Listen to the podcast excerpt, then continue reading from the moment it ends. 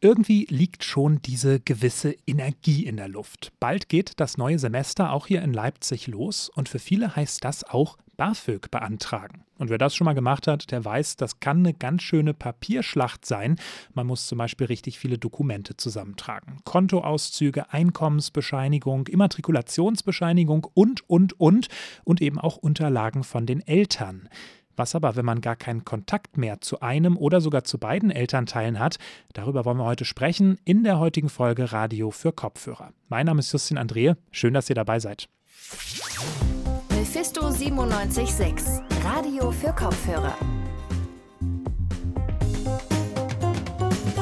Und wir starten mal mit einem kleinen Ratespiel.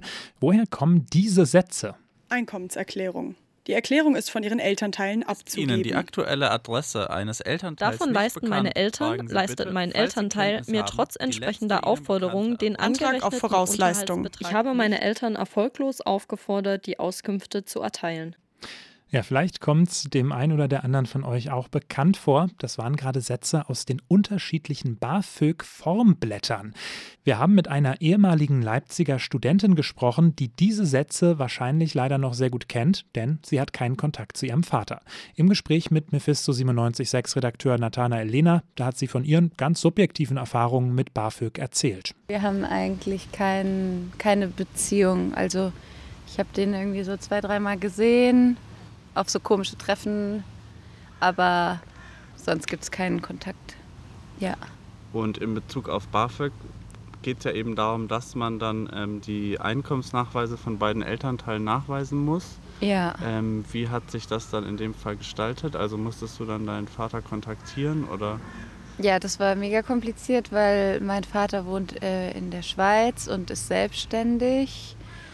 Deswegen war es irgendwie noch mal immer extra kompliziert und genau das BAföG-Amt hat dann halt verlangt, dass ich ihn kontaktiere äh, und ihm diesen, dieses Formblatt zukommen lasse. Und dann musste ich dem halt immer eine E-Mail schreiben und das war mir halt übelst unangenehm, ähm, dem immer den dann zu schreiben, so, äh, hallo, ja, kannst du mal bitte dieses Formular für mich ausfüllen? Und das BAföG-Amt brauchte halt Nachweis von mir, dass ich versucht habe, ihn zu kontaktieren. Ja, und ähm, ja, der hat natürlich, natürlich darauf niemals reagiert. Also ich habe da keine Antwort drauf bekommen. Und wie Ja. ist dann der Ablauf? Also du hast ja dann trotzdem BAföG bekommen, oder? Ja, genau. Es gibt ja dann diesen Antrag auf Vorausleistung und ähm, dieses Prozedere. Mhm. In das kommt man dann da rein. Aber das dauert halt immer dann alles so ein bisschen länger, weil man muss erst ihn kontaktieren, dann ähm, gibt es da so eine Frist, wo er nicht drauf reagiert. Dann versuchen die, glaube ich, nochmal ihn zu kontaktieren. Da wird dann gewartet, dass er auch nicht drauf reagiert und dann, dann passiert es erst. Also das hat sich immer alles übelst lange hingezogen, weswegen ich halt jedes Mal so Monate mit keinem Geld hatte, wo ich mir Geld leihen musste. Und das ging dann über dein gesamtes Studium? Also musst du das immer wieder nachweisen oder war das ein, einmalig? Also ich hatte in der, ich habe eine Ausbildung gemacht, da habe ich Schüler BAföG bekommen, da einmal im Jahr und danach habe ich dann noch studiert und da war das dann irgendwie einfacher. Ich glaube, ich hatte dann beim, als ich studiert habe, so irgendwie so eine nette Sachbearbeiterin, die das irgendwie schon, die das dann irgendwie gepeilt hat, dass der von dem keine Antwort kommt und da war das dann nicht mehr so kompliziert. Aber beim Schüler BAföG war es mega nervig. Da musste ich das dann halt mehrmals machen und ich habe das dann halt gemacht, aber es hat sich jedes Mal scheiße angefühlt. Ja. Hast du dann auch noch Minijobs und Sachen nebenbei gemacht, um dich zu finanzieren? Oder? Ähm, ja, ich habe manchmal irgendwas gearbeitet, aber in der Ausbildung habe ich das halt überhaupt nicht eingesehen, dass ich nebenher noch arbeite, weil ich habe eine Vollzeitausbildung gemacht und dachte mir so, hä, ich kann doch jetzt nicht am Wochenende noch arbeiten. Was, was soll das denn? Was soll das denn jetzt sein? Ähm, und deswegen habe ich halt versucht, meine Lebenskosten so klein wie es geht zu halten. Es gab halt so ähm, Phasen, da habe ich halt irgendwie 100 Euro im Monat gehabt und habe dann halt versucht, damit über die Runden zu kommen, weil ich halt keinen Bock hatte, meine wenige Freizeit, die ich noch hatte, dann mit Arbeiten zu verbringen. Und aber also es ist ja auch irgendwie wahrscheinlich ein komischer Modus, so emotional auch dann zum Vater in deinem Fall jetzt, wenn man gar keinen Kontakt hat, den dann kontaktieren zu müssen wegen Unterlagen und so einem bürokratischen Akt, oder? Ja, ja, das Ja. ist einfach nur unangenehm. Mhm. Und ich habe also, als ich das machen musste, dachte ich auch immer so, hä, das kann doch nicht sein, dass das so abläuft, dass man da. Also ich habe den nämlich, bevor ich das gemacht habe, auch immer dem BAföG-Amt geschrieben, ja, ich habe irgendwie keinen Kontakt zu dem, muss ich dem jetzt eine E-Mail schreiben? Das ist doch komisch. Und dann meinen die so, ja, muss man halt machen. Mhm. Also, und das hat mich natürlich traurig gemacht und irgendwie runtergezogen und mich halt, also auch ja, also man ist ja nicht glücklich darüber, dass man keine Beziehung zu seinem Vater hat und dann wird da irgendwie nochmal so drin rumgebohrt oder so. Und dann denkt man sich so, ja toll, die, die halt Kontakt zu ihren Eltern haben, die haben es dann leichter und wenn man es eh schon ein bisschen blöder hat, dann, dann muss man da noch mehr so leiden. oder mhm. ja. Und hättest du dir mehr Unterstützung gewünscht oder andere Form von BAföG, dass es zum Beispiel einfach per se elternunabhängig ist? Oder? Ja, das wäre auf jeden Fall einfacher für mich gewesen, weil meine Mutter, die hat zwar immer alle Unterlagen mir gegeben, aber die ist halt so bisschen verpeilt und dann musste ich die auch immer, dann hat die es immer falsch gemacht oder mir das Falsche gegeben. Dann musste ich da auch immer hinterher sein und so sagen, ja Mama, kannst du das jetzt mal machen? Ja, es war jetzt falsch, kannst du mir noch das andere, den anderen Nachweis oder was geben? Und ich brauche noch das und das. Ähm, also eigentlich war es für mich das mit dem BAföG schon so ein ewiger Kampf. Mhm. Das, ja, also es war mega nervig. Ich bin jetzt richtig froh, dass es vorbei ist. Ja, ein richtiger Kampf sei der BAföG-Antrag gewesen, sagt eine ehemalige Leipziger Studentin im Gespräch mit Mephisto 976 Redakteur Nathanael Lehner. Wie kriegt man es jetzt aber hin, dass eben mehr Menschen einfacher an BAföG kommen?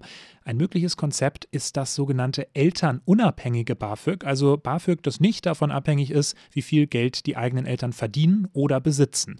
Mit diesem elternunabhängigen BAföG, da hat sich mein Kollege Tim Hobritz beschäftigt und der ist jetzt bei mir im Studio. Hallo Tim. Hallo Justin. Ja, wie viel BAföG man bekommt, das ist aktuell ja abhängig davon, wie viel, ich habe es gerade schon gesagt, die Eltern verdienen. Äh, zu was für Problemen kann das denn führen? Ja, zu einigen Problemen. Zum einen eben das, was wir gerade schon im Interview mit der Studentin gehört haben. Es ist schwierig bei Familien, wo ein Elternteil nicht erreichbar ist oder keinen Unterhalt zahlen will, aber es gibt auch noch ein anderes Problem. Ich habe mich darüber unterhalten mit Stefan Grupp, dem stellvertretenden Generalsekretär des Deutschen Studentenwerks, und er nennt das ein Mittelschichtsproblem. Also eine Grauzone bei Eltern, die das Studium ihrer Kinder nicht finanzieren können, aber über der Einkommensgrenze liegen. Im Moment kriegen sie BAföG fast nur, wenn ihre Eltern Geringverdiener sind, Hartz IV und so weiter. Und alles, was dann darüber hinausgeht, wo die Einkommen ein bisschen höher sind, die fallen im Moment alle aus dem BAföG raus. Ja, und deswegen gibt es auch die Idee des elternunabhängigen BAföGs. Also ähm, BAföG für alle, nenne ich es jetzt mal ein bisschen überspitzt. Klingt ja eigentlich ganz gut, oder? Ja, das klingt erstmal gut, aber Stefan Grob sieht da zwei große Probleme. Zum einen ein Finanzierungsproblem, also beispielsweise, wenn alle Studierenden pauschal den BAföG-Höchstsatz bekämen, dann wäre das aus der Sicht von Stefan Grob staatlich nicht bezahlbar. Und zum anderen ein Gerechtigkeitsproblem. Da haben Sie eine riesen Gerechtigkeitslücke und Sie müssten erklären, warum Sie mit Staatsgeldern Menschen, die ein Studium absolut finanzieren können, zusätzlich noch obendrauf Staatsknete äh, hinterherwerfen und denen, die es wirklich brauchen, den gleichen Betrag geben wie denen, deren Papa ihnen vielleicht äh, ein Mercedes Cabrio zum 18. Geburtstag spendiert. Da geht es also aus Sicht des Studentenwerks einfach um Fairness. Jetzt erinnere ich mich noch ganz gut, äh, als der Koalitionsvertrag im Herbst rausgekommen ist. Da stand, glaube ich, auch drin, dass schon irgendwie mehr Leute von BAföG profitieren sollen als jetzt. Wie sind da nochmal die Details, Tim? Ja, da steht tatsächlich drin, dass sie BAföG reformieren und Eltern unabhängiger machen wollen. Wichtig ist hierbei die Unterscheidung, nicht elternunabhängiges, sondern elternunabhängigeres BAföG soll ermöglicht werden. Okay, heißt was konkret? Ja, wie das konkret aussehen soll, da bleibt der Koalitionsvertrag sehr vage. Sie wollen irgendwie eine Komponente reinbringen, die BAföG für mehr Menschen zugänglich macht.